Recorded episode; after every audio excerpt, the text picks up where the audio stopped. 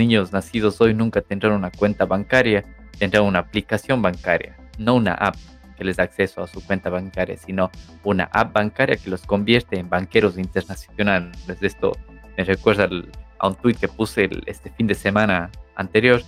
que hablaba algo de esto parecido y también lo en alguna entrevista lo comentó el expresidente estadounidense Obama, que él dijo que estaba preocupado por el tema de criptografía porque gracias a, Bitcoin las personas pueden tener no una cuenta bancaria suiza, sino un banco suizo en su bolsillo, es decir, pueden hacer de todo y sin dar explicación a nadie.